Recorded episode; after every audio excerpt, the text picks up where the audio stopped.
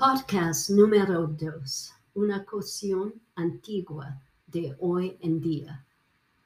Por lo general, las cocciones utilizan la madera, la electricidad o el gas como combustibles en el horno, kiln. Sin embargo, una cocción muy antigua utilizó el excremento seco de las ovejas. Mientras que la temperatura de esta cocción no puede uh, subir más de mil grados Fahrenheit. Sin embargo, ella puede producir una olla útil, aunque más frágil que una olla de alta temperatura, como el gres, stoneware o la porcelana. Ya que este método de quemar el lodo no necesitó ninguna tecnología sofisticada, se usaba con las diferencias menores en todo el mundo antiguo. Hoy en día, las alfarerías, potteries de los pueblos en Nuevo México todavía continúan esta tradición de quemar las ollas. En mi estudio de cerámica, hace muchos años, yo usé este método para crear las ollas ah, que estuvieron solo para decoración o que sirvieron como las macetas para las plantas.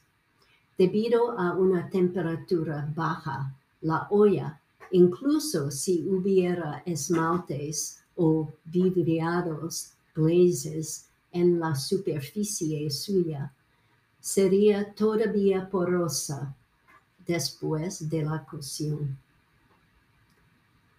Como yo no vivía cerca de los rebaños de ovejas, debía pensar en otros combustibles en vez del excremento seco.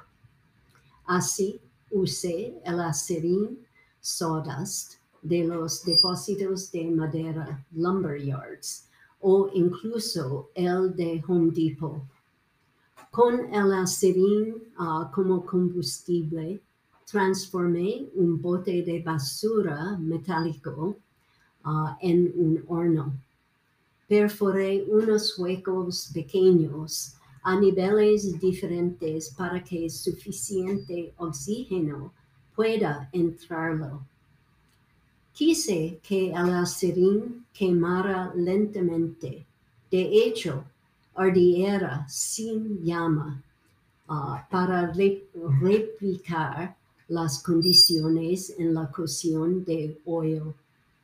La olla final podía tener diseños causados por el humo.